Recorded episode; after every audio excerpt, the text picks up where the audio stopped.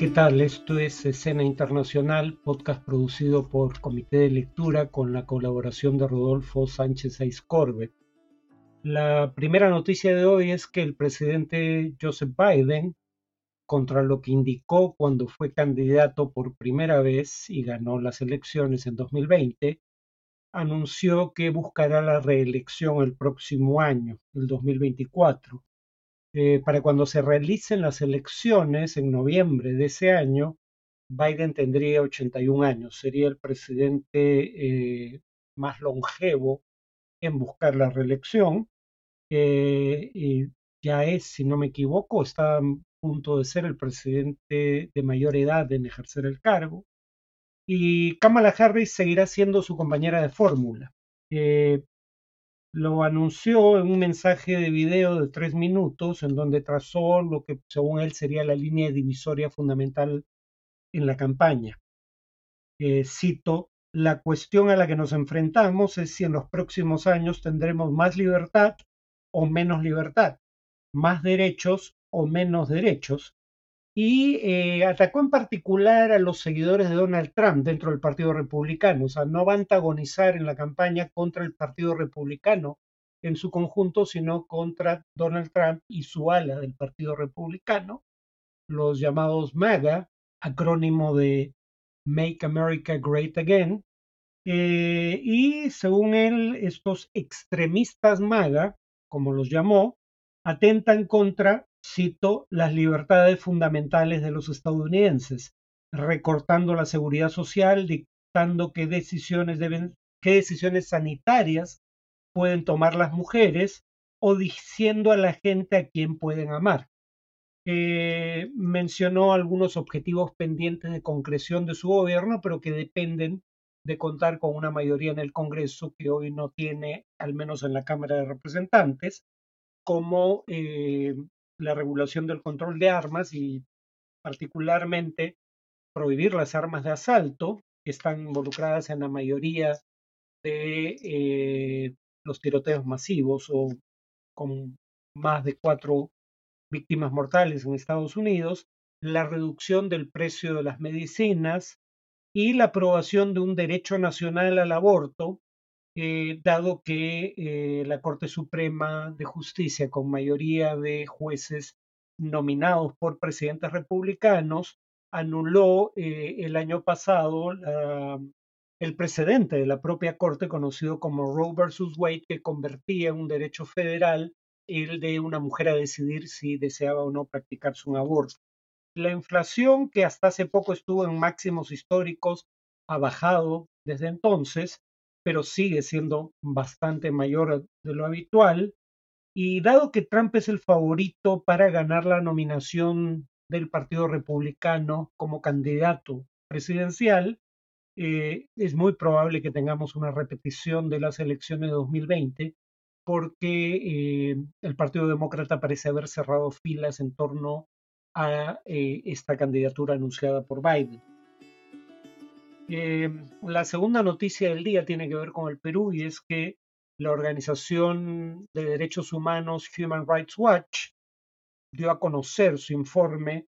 sobre eh, la situación de los derechos humanos en el Perú en meses recientes y concluye que ha habido muertes arbitrarias y extrajudiciales causadas tanto por la Policía Nacional como por las Fuerzas Armadas se acusa al gobierno de un uso desproporcionado de la fuerza y, eh, cito, eh, en al menos 39 de las 49 muertes de civiles registradas por la Defensoría del Pueblo y vinculadas con la respuesta de las fuerzas de seguridad a las protestas, la causa de la muerte fue, fueron heridas de bala, según las autopsias, los informes de balística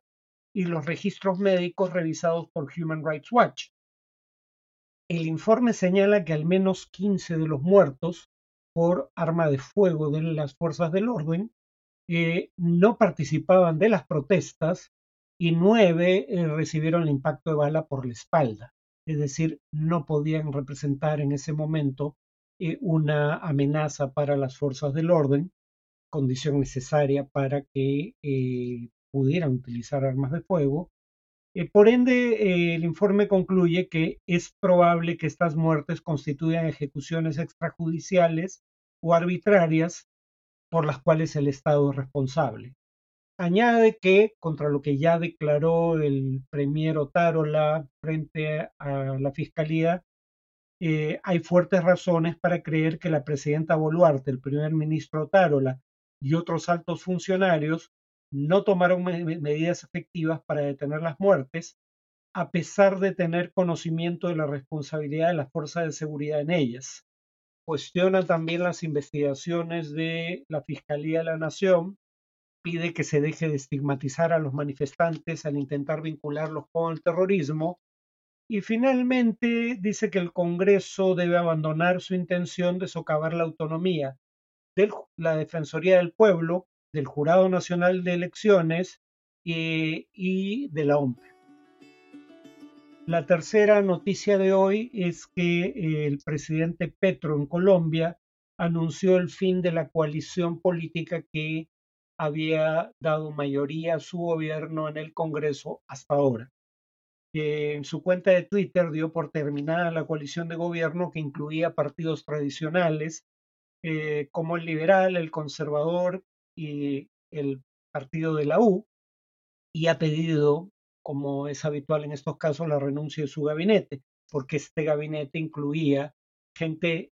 vinculada a los partidos que ya no son parte de la coalición de gobierno. Esto ocurre después de que eh, la Cámara de Diputados no aprobara su reforma de la salud al no cumplirse con el quórum necesario para ello. Esa coalición en el Congreso que le permitió aprobar eh, la reforma tributaria propuesta por Petro el año pasado y que parecía también lo iba a apoyar en eh, la aprobación de sus reformas eh, de salud laboral y pensional, sin embargo, no lo hizo. los partidos o representantes de los partidos liberal de la UI conservador dijeron que no votarían a favor de la reforma de salud y como digo, Petro ha dado por concluida la coalición, habla de la conveniencia de un gobierno de emergencia eh, y habría que decir que con el fin de esta coalición eh, también llega a su fin cualquier pretensión del gobierno de Petro de tener mayoría en las cámaras que conforman el Parlamento colombiano. En cuanto al tema de análisis, eh, voy a mencionar el hecho curioso de que muy pocos políticos en la región parecen conocer la diferencia entre Comisión Interamericana de Derechos Humanos, Corte Interamericana de Derechos Humanos y Carta Democrática Interamericana. Por ejemplo, el ex ministro de Educación de nuestro país, eh, Becerra, dijo eh, lo siguiente en un evento público. Eh, Singapur tiene el mejor servicio educativo del mundo, pero tiene la pena de muerte. O sea, hagamos los vouchers, o sea, financiamiento público para la educación, em,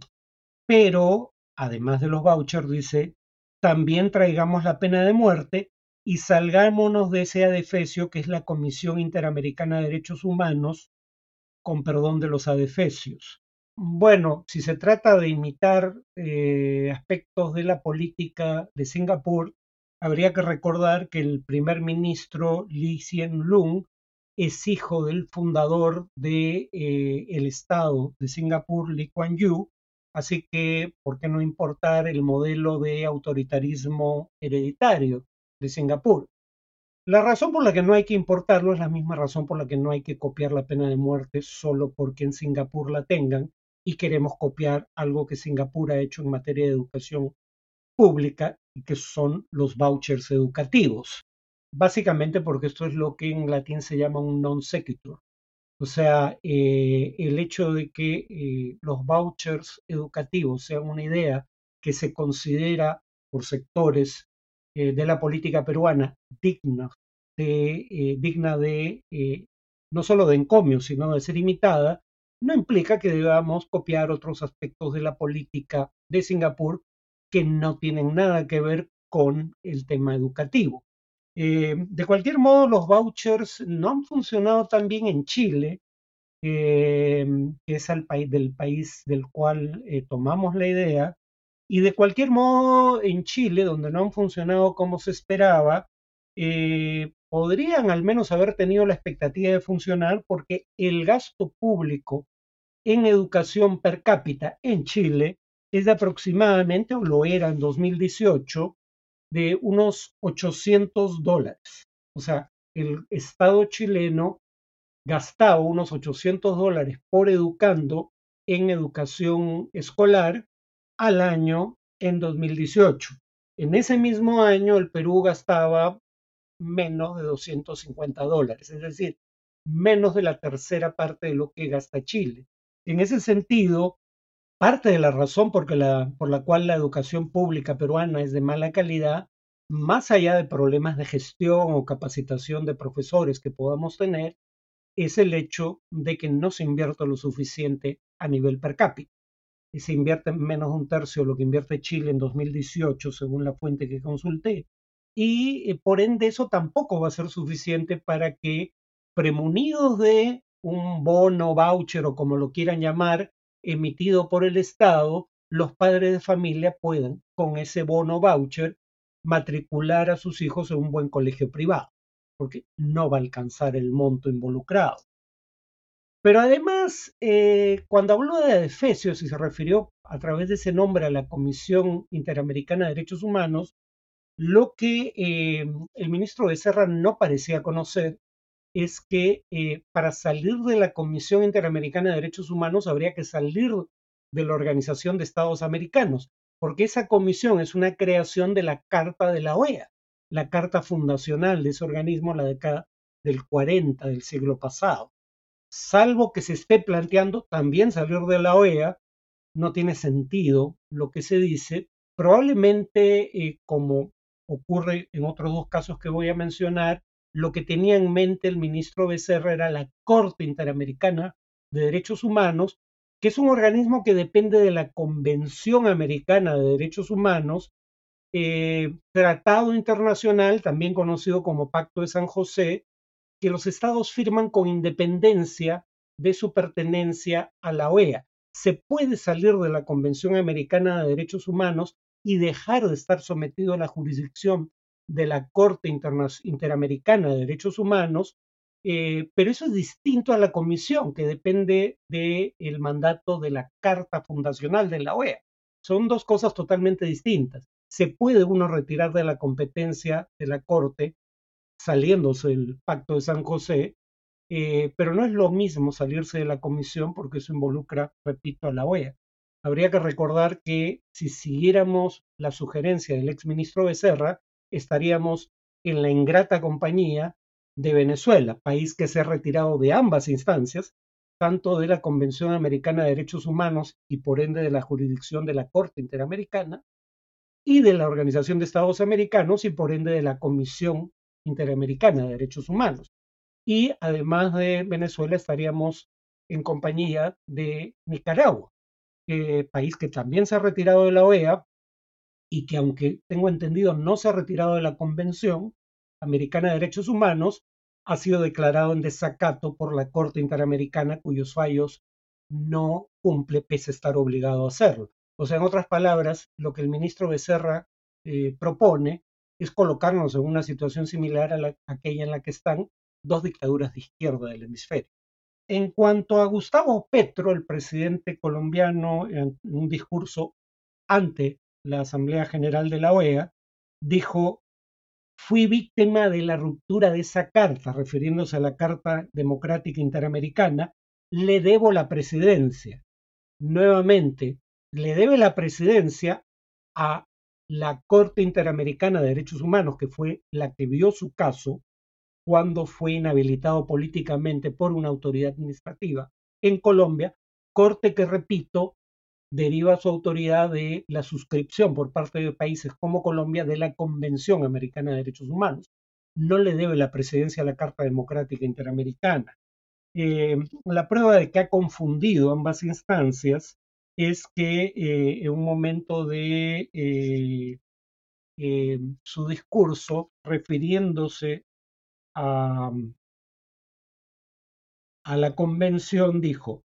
un pacto que yo denomino democrático, año 68, 69, 70, no, recordaba con precisión el año, en el 72 se ratificó en Colombia la Carta Democrática, es una carta de derechos individuales. Nuevamente, Petro no acertó una. Primero, bueno, al menos acertó el rango de años en los que se adoptó la Convención Americana de Derechos Humanos. Habló de 68, 69, 70, se adoptó en el 79. Dijo que Colombia la ratificó en el 72, lo hizo en el 73, eh, y dijo la Carta Democrática es una Carta de Derechos Individuales. La que es una el que es un tratado que lidia con derechos individuales es la Convención Americana de Derechos Humanos, no la Carta Democrática eh, Interamericana.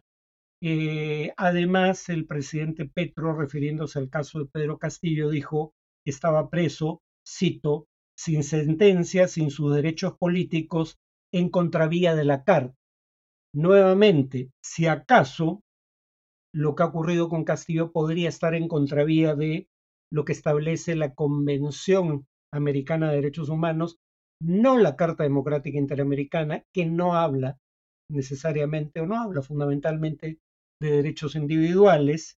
Eh, y obviamente Petro nuevamente ignora deliberadamente, porque no puede ser producto de una supina ignorancia a estas alturas, eh, digamos, cuando ya ha tenido tiempo de consultar el tema con su Cancillería, ignora el intento de golpe de Estado perpetrado por Castillo, ignora que está preso por decisión de un juez eh, y que es una prisión preventiva, no se requiere aún sentencia porque es una prisión preventiva que eh, en el Perú eh, se decreta o se decide judicialmente por una de dos razones digamos, riesgo de fuga y riesgo de, digamos, eliminar evidencia que pudiera ser de interés para un eventual juicio. En el caso de eh, Pedro Castillo, el riesgo de fuga era evidente.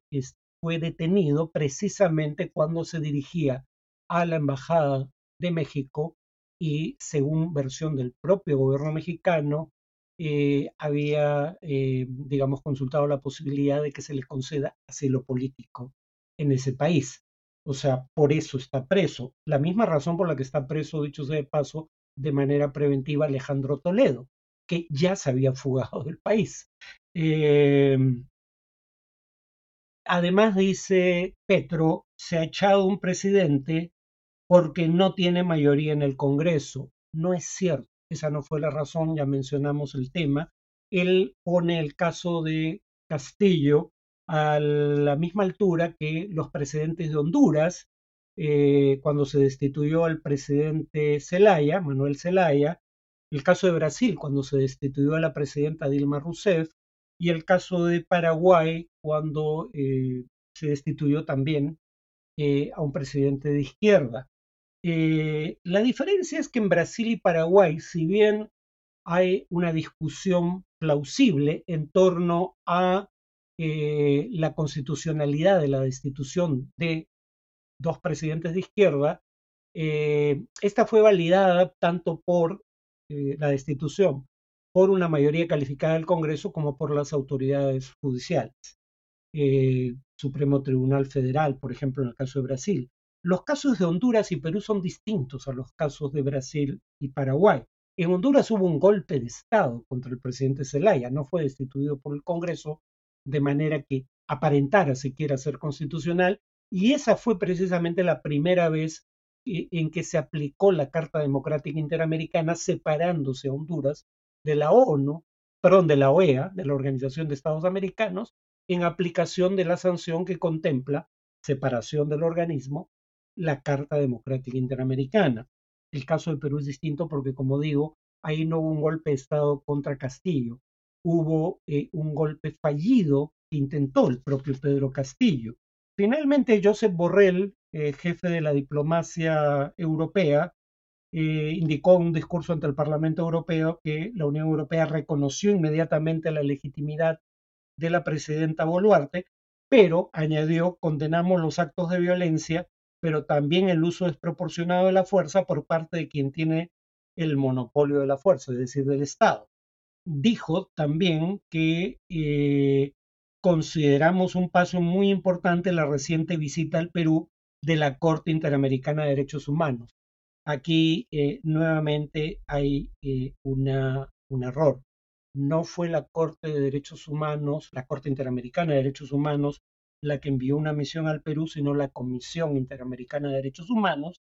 Eh, y la Comisión Interamericana, dicho sea de paso, reconoció que, cito, la actuación inmediata de las instituciones del Perú en defensa de la democracia para evitar la, la concreción del quiebre institucional